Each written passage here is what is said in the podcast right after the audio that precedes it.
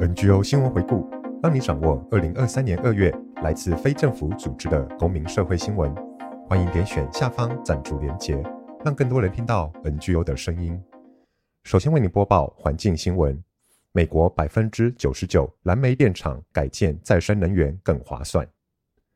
美国智库能源创新发布报告指出，新建光电或风电场的成本逐年下降，加上政策大力支持再生能源建制。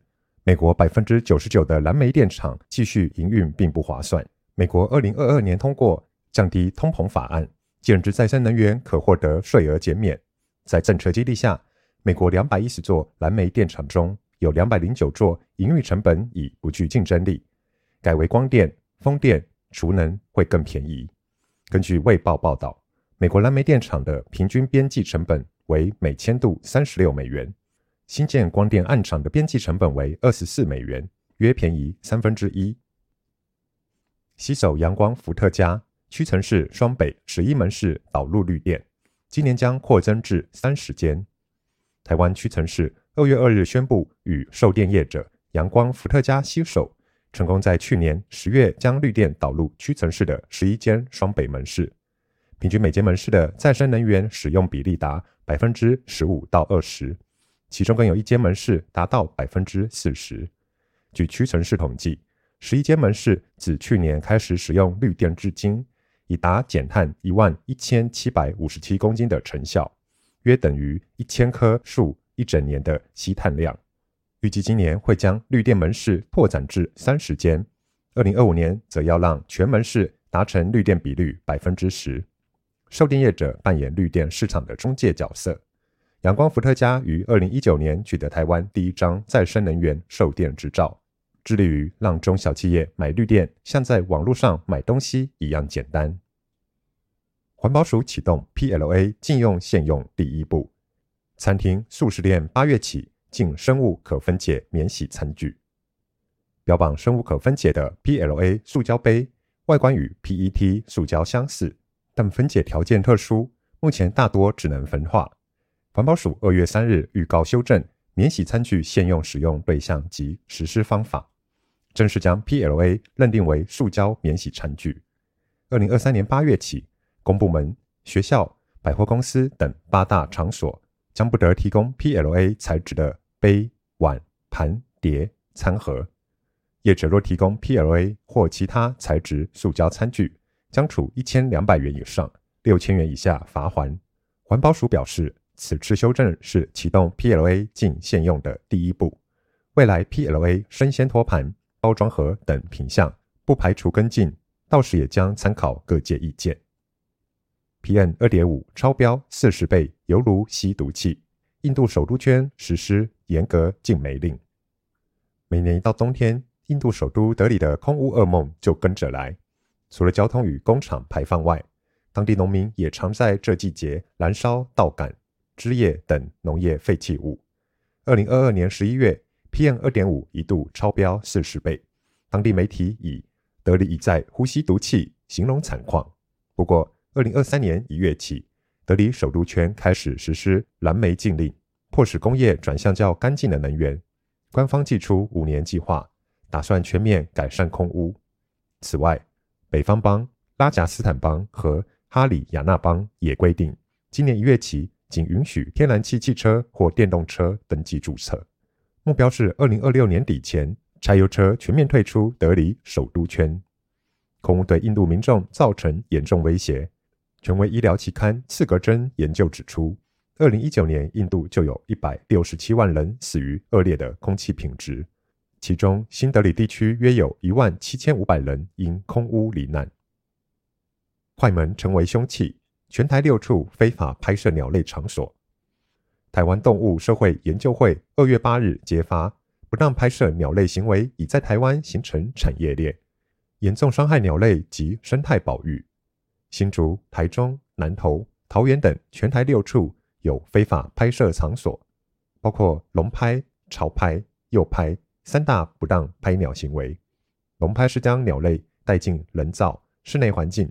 并向拍摄者收取入场费、会费等。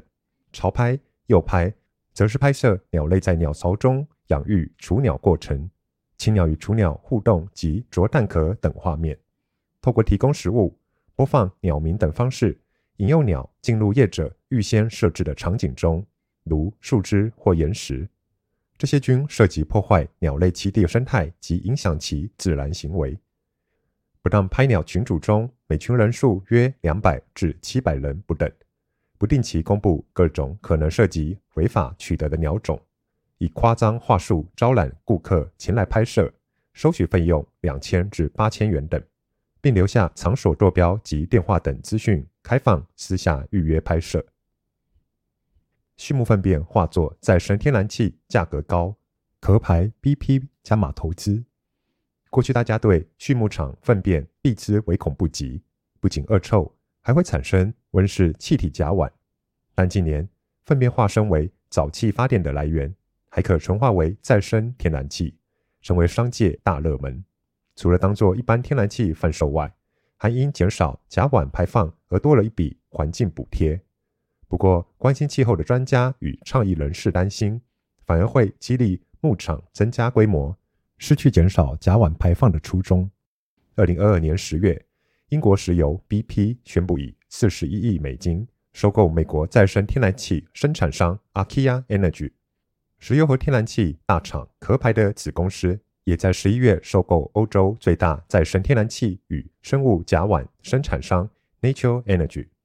打算投身全球再生天然气业务，然而环保团体担心可能引起反效果。畜牧场的甲烷主要来源有两个，一个是粪便，第二个是牛打嗝。根据卫报报道，在加州这两项产生的甲烷排放大致相同，而再生天然气只能利用粪便的甲烷。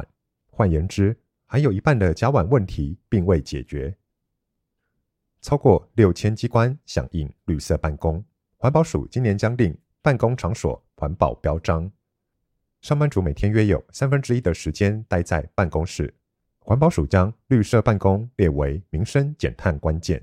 环保署二月十日宣布，将以五大指标、三十五项措施指引企业实施绿色办公，并在今年定出办公场所环保标章验证规范。五大指标有：节省能资源、源头减量、绿色采购。环境绿美化及宣导倡议，实施措施则有环保标章电器旧灯具替换为 LED 灯，节约用纸，减少一次性餐具，设备以租代买，视讯开会，参与环保活动等。环保署统计，自二零二一年推动绿色办公以来，已有六千多个单位响应。二零二二年省电三点三亿度，省水十五点三万吨。减少三十点三万吨碳排放，三年内就会超越燃煤。二零二五年，再生能源将成为全球最大电力来源。国际能源署二月八日发布二零二三年全球电力市场报告，指出二零二五年再生能源在全球发电量占比将从百分之二十九增加到百分之三十五，超过燃煤，成为全世界最大的电力来源。此外，未来三年电力需求加速成长，百分之九十八新增的电力需求将由再生能源提供。供电的稳定将大受天气影响，让需求面的弹性措施、储能、可调节的再生能源重要性大增。电力部门的碳排在二零二二年创下新高，但国际能源署预估，虽然电力需求增加，但随着再生能源的增加，接下来的几年大致会持平或略微下降。不会大幅增加。万华五十年回收厂熄灯，民间呼吁北市住宅区开放小规模回收业。光耀五金行是万华在地五十年的回收厂，却因为违反土地使用分区，二月十五日最后一天营业。光耀五金行现场发放平安米，工作人员频频向拾荒者鞠躬致意。从今以后，拾荒者必须花三倍时间。到中正区的西藏路回收厂，有拾荒者赖此为生，却行动不便，无奈表示不知道怎么办。长期关注拾荒者权益的民间团体五角办观察，近年来台北市中心许多回收场都陆续因为违反使用分区、邻居抗议、管理者年迈、回收价格过低等因素停业。万华地区二十年前还有十多间回收厂，现在却面临全数收掉的命运。五角办共同创办人施顺仁表示，一座城市中除了官方的清洁队，也应存在多元回收管道。以光耀五金行为例，每月光是纸类的资源回收量就超过一百公吨，是万华清洁队每月总回收量的一半以上。如果回收厂收掉，清洁队就需要用数倍的人力和空间处理垃圾。环保团体看守台湾协会发出声明表示，政府应重视拾荒者的力量和权益，呼吁北市府修订分区管制条例，将一定规模以下的资源回收业纳入正常服务业，允许设置于住宅区，并辅导拾荒者和基层回收业做好环境整洁管理。挪威皮草养殖提早走入历史，最后两家业者一月底关门。挪威政府在二零一九年宣誓，二零二五年前将关闭所有皮草养殖场。随着最后两家皮草养殖场在今年一月结束营业，等于提前两年达成目标。皮草养殖正式走入历史。皮草在不少欧洲国家已禁止养殖，但多数仍没有禁止贩售皮草。随着各界对动物福利的关注提高，时装业也加入反皮草行列。今年二月初刚落幕的哥本哈根时装周，在二零二二年宣布全面禁止品牌参与者使用皮草。紧接着二月十七日登场的英国时装周，更早在二零一八年就宣布。杜绝皮草。英国早在二零零三年就成为欧洲第一个禁止皮草养殖的国家，但当地的皮草贸易仍然合法。以色列二零二一年全面禁止销售皮草，成为全球首个实施皮草禁令的国家。空污费涨价草案，环保团体呼吁重视氮氧化物污染，学者试算应涨十倍。环保署二月一日预告调整空污费费率。依污染物质每公斤调涨一点五至五元不等，并新增空污大户门槛，将对前百分之零点五排放源订定更高费率。地球公民基金会副执行长王敏玲表示，在增加天然气、减少煤炭的国家政策下，氮氧化物问题将更显著。但计排放两百五十公吨氮氧化物才视为大户的标准，恐怕过于宽松。中兴大学环境工程系教授庄秉杰试算指出，草案新费率针对氮氧化物仅收取最高每公斤十六元，和理想费率一百八十九元相差十倍以上，恐怕无法达到预期效果。工厂可能还是宁愿交空污费。此外，燃煤锅炉会排放重金属污染物，如铅、镉、砷、汞、六甲铬、戴奥辛。庄秉杰引用空污防治学者白勋林的计算方式，指出人类每公斤体重若含零点零二一毫克戴奥辛，就有百分之五十几率死亡。以五十公斤的人为例换算，若体内含有一点零五毫克戴奥辛，就有一半几率死亡。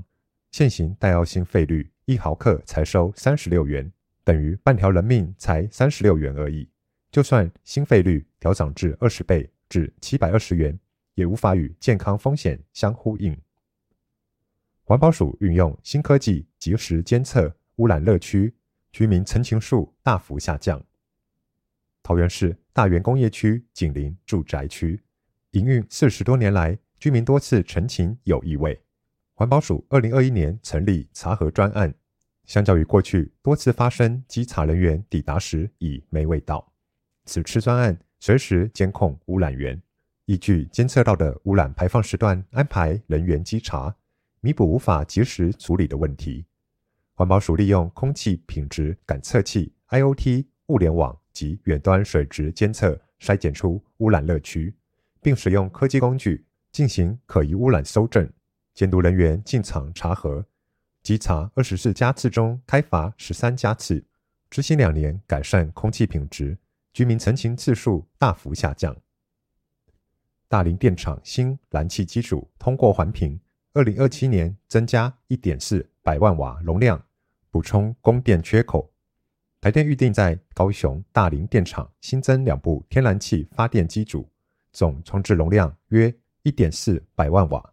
二月二十二日通过环保署环评审查，计划二零二七年完工。台电强调，燃气机组是为了辅助再生能源达成净零目标，承诺未来将投入混氨、混氢或是碳捕集与封存技术，减少碳排。此外，台电指出，依政府净零排放目标，未来再生能源将占整体发电百分之六十到七十。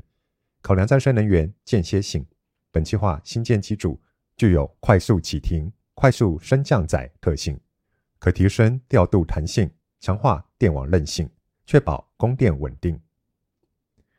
机改白杨树多吸收百分之五十三二氧化碳，美国新创公司计划种植四百万株超级树木。美国新创公司 Living Carbon 利用基因改造白杨树苗。让它加速成长，吸收更多二氧化碳，作为因应气候变迁的大规模解决方案。该公司曾在奥勒冈州种植六百多棵白杨树作为实地试验，今年将走向大规模种植，目标是四百万棵树，并且每年持续倍数增加。根据《纽约时报》报道，目前有种植大量基改树木的唯一国家是中国，而不算入基改果树的话。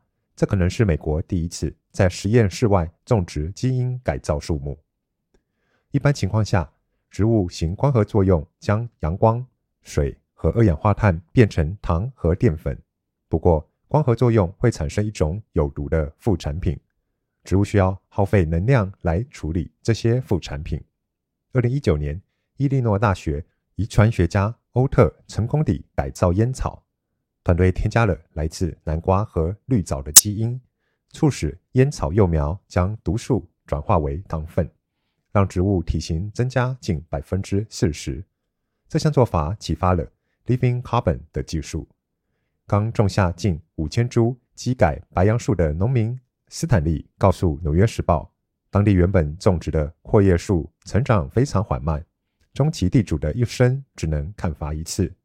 他期待 Living Carbon 的树木能快速成长，让农民更快赚钱，达成双赢。Living Carbon 尚未发表同侪审查论文，他唯一公开的研究结果来自仅几个月的温室实验。这些资料引发不少专家的兴趣，也有质疑及反对的声音。根据该公司二零二二年二月发表的研究成果，经过基因工程改良光合作用的树木成长快速。累积的生物值增加百分之五十三，能多捕捉百分之二十七的二氧化碳。环保组织全球正义生态专案则表示，该公司的树木对森林造成更多威胁，并批评联邦政府让该公司逃避监管，比起一般基改植物更随意地拿到商业种植的门票。接着为你播报人权新闻：失联移工修法重罚，此次违反人权修法。将加深既有问题。行政院二零二二年底正式公布《消除一切形式种族歧视国际公约》国家报告，宣示要消除种族歧视，促进平等及尊重多元的决心。但是，二零二三年一月公布的《入出国及移民法》部分条文修改草案，将大幅提高预期停留或居留的外国人或台湾无户籍国民的罚锾，从原本的两千元以上。一万元以下的罚金提高十五倍至三万元以上至十五万元的罚锾。这样的修法不仅无法解决背后结构性的问题，也将深化外籍移工在台的不利处境，也是对移工的歧视。失联移工选择冒险逃跑，很大部分的原因来自歧视性的移工政策，让外籍移工原则上无法自由转换雇主，背负高额中介费、债务拘束。以及被滥用弱势处境等种种因素，造成移工为了生存，只能被迫选择与雇主失联。过去有许多案例是失联移工为了躲避查缉，宁愿跳楼的悲剧。未来一旦重罚条文通过，恐将发生更多无法预期的极端情境。此外，草案的罚金高到移工恐怕付不出来，且根本达不到修法预期的鼓励自首。台湾人权促进会呼吁。唯有透过符合人权的移民工政策，比如修改当前移工作为客工的制度，让长时间、高人数的在台移工有机会成为台湾的公民，或许才是解决多元问题的可能方案。台湾公民社会拒绝承认缅甸军方假选举，敦促台湾政府落实人道义务。联合国人权理事会一月三十一日发表调查报告，指出，缅甸军方因为无法符合国际公认的有效控制判准，是不具有正当性的非法政权，既没有宪政上的正当性，也没有民主的正当性。呼吁国际社会各国政府都应该要拒绝承认缅甸军方作为一个合法的政府，并应采取具体的行动来支持具有正当性且代表人民的 NUG 民族团结政府，包括汶莱、印尼、马来西亚、菲律宾和新加坡等国拒绝接受缅甸军政府的正当性，并减少与其外交接触。台湾人权促进会呼吁台湾政府拒绝缅甸军政府，支持 NUG 民族团结政府。并尽快通过难民法，遵守不遣返原则与人权人道标准，尽一切可能的适当方式来保护所有寻求庇护的缅甸人民。再来为你播报西藏新闻：中共制定西藏网络管理规定，怂恿民众互相举报。中共为了加强管控藏人在网络上的舆论，二月一日起全面实施西藏自治区网络通信活动管理规定。这一规定还禁止藏人擅自从事互联网宗教讯息服务，在网上进行非法传教、参与宗教极端活动。其他禁止内容还包含使用、转发境内外分裂势力开设的网站、博客、论坛账号、下载 APP、非法向境内外机构或个人提供涉密讯息和国家未公开讯息、策划非法集会游行示威。破坏国家宗教政策，宣扬宗教极端思想、邪教和封建迷信，否定民族区域自治制度和新时代党的治藏方略等等。此外，这一网络管理规定还怂恿藏人互相举报，并对举报有功者予以奖励，对违规者进行严惩。印度南部色拉市发布新网络课程。向国外藏人学生提供学习藏文与佛法平台。位于印度南部的色拉市结晶院二月一日发表二零二三年网络课程应用软体 Teams。色拉寺网络课程向国外的藏人学生免费教授藏文，也为那些对佛法感兴趣的学生教授基础佛法，以此来延续西藏优良的传统文化。色拉寺结晶院网络课程项目主任。向巴森格格西表示，国外藏人学生可通过各自所在地的藏人联络员进行报名，而联络员会将名单提交至色拉网络课程项目主任及教师。迪士尼在香港再次删除《辛普森家庭》中提及劳改营剧情。《辛普森家庭》剧集《愤怒的丽莎》提到了中共的人权侵犯行为，包括强迫劳动和拘留营。迪士尼在香港的媒体批栏上删除了这一段剧情，这是迪士尼第二次从香港版的《辛普森家庭》中删除剧情。二零二一年，迪士尼就从香港迪士尼 Plus 平台上删除了《辛普森家庭》中提到一九八九年天安门广场大屠杀的剧集，迪士尼也因此被批屈膝中共。对此事件，迪士尼拒绝发表评论。美国副国务卿表示。中国在西藏侵犯人权行为不可接受，将继续追究侵犯者责任。美国参议院外交委员会于二月九日召开“评估战略竞争时代美中政策”为题的听证会。美国常务副国务卿温迪·谢尔曼在听证会上强调，中国在西藏、新疆、香港等地的人权侵犯行为不可接受，美方将继续追究那些参与侵犯人权行为的。个人或实体的责任。谢尔曼指出，中国的挑衅行为正在破坏台湾海峡和平稳定。美国将继续深化与台湾的非官方关系，并根据《台湾关系法》协助台湾保持足够的自卫能力。谢尔曼说，美国将继续与盟友和伙伴合作，解决中国的跨国镇压行为，包括所谓的海外警察站。谢尔曼还强调，中国在南海的挑衅行为。在西藏、香港和新疆的侵犯人权行为，以及使用经济胁迫国际社会的行为，对台湾的威胁行为，足以证明中国有意重塑国际秩序。作为回应，美国将继续加强与盟友的合作，同时也会通过与中国的直接对话来应应中方日益增加的威胁。下次为你播报性别新闻：芬兰通过新法，允许自由换证，保障跨性别者性别自主与生育权。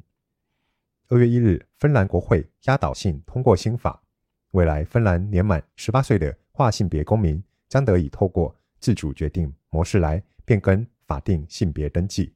新制除了取消强制手术要件，过去还要求需提交绝育证明，也取消了需要经历繁复的医疗及精神科认定才能变更证件性别的相关规定。这些违反人权的旧法条被废除后，跨性别者得以同时拥有表彰自我性别认同和生育的权利，而不用在这两项基本人权之间被迫二选一。芬兰知名的 LGBTQI+ 性别平权组织 SETA 的秘书长 Gerttu 表示：“我们可以扩及至十六岁以上，但至少我们在跨性别平权改革上获得支持，又向前迈进了一步。性别变更登记应取消强制手术要件。”已经是国际人权法上明确趋势与要求。台湾伴侣权益推动联盟呼吁台湾政府，除了应立即废除严重侵害人权的强制手术要件，也应提供跨性别公民医疗层面与社会层面更多实质的支持。香港跨性别免手术换证件案获得历史性胜诉。在香港，跨性别者要变更性别登记。会被要求必须进行全套的性别重置手术。本案当事人之一的谢浩霖是跨性别男性，过去长期在英国定居的他，在二十三岁时进行平胸手术，接受荷尔蒙治疗，成功变更英国护照性别。但入境香港时，香港政府以未进行全套手术为由，拒绝谢浩霖变更身份证性别的申请。谢浩霖认为，政府的规范侵犯人权且无必要性，于是提出司法复核，但被高等法院驳回，又再申请终极上诉。二月六日，判决结果终于出炉，法院确认强制手术的要件违反香港人权法的规定。夏浩林在记者会上对判决结果表示欢迎，他表示：“这是迟来的正义，免手术换证件每拖延一日。”都是对广大香港跨性别者的折磨。我在此严正要求，香港政府应立即为性别承认立法，不要再带头歧视跨性别者，制造无谓官司。美国司法部表示，跨性别比顺性别者多二点五倍几率遭受暴力侵害。三年前，在美国南卡罗来纳州，跨性别女性盗被谋杀，年仅二十四岁。两名男子涉及这起谋杀案，并在近期被定罪。其中一位亲手射杀了盗。然而，针对跨性别者的仇恨犯罪不仅只一个案。在到被谋杀的上一个月，同一个州另一个城市的跨性别者 Stocky 也被杀害。这两宗基于性别认同而来的仇恨犯罪，受害人道与 Stocky 都是非裔跨性别的女性。惊人的是，根据美国司法部统计。跨性别者相对于顺性别者多出了二点五倍几率成为暴力犯罪的受害者。由于台湾并未有针对仇恨犯罪之特别立法，因此在实务上也欠缺相关的警政和司法统计。台湾伴侣权益推动联盟在服务中确实接触到许多跨性别者因性别认同而遭受人身骚扰、公然侮辱乃至暴力相向之案例。伴侣盟呼吁。政府必须正视此现象，应投出更多资源，以消除性别认同之歧视，并采取积极对策，改善跨性别者生存条件和社会处境。以上新闻由台湾环境资讯协会、台湾人权促进会、西藏之声、台湾伴侣权益推动联盟提供。NGO 新闻回顾由生声文化制作，感谢您的收听，下个月见。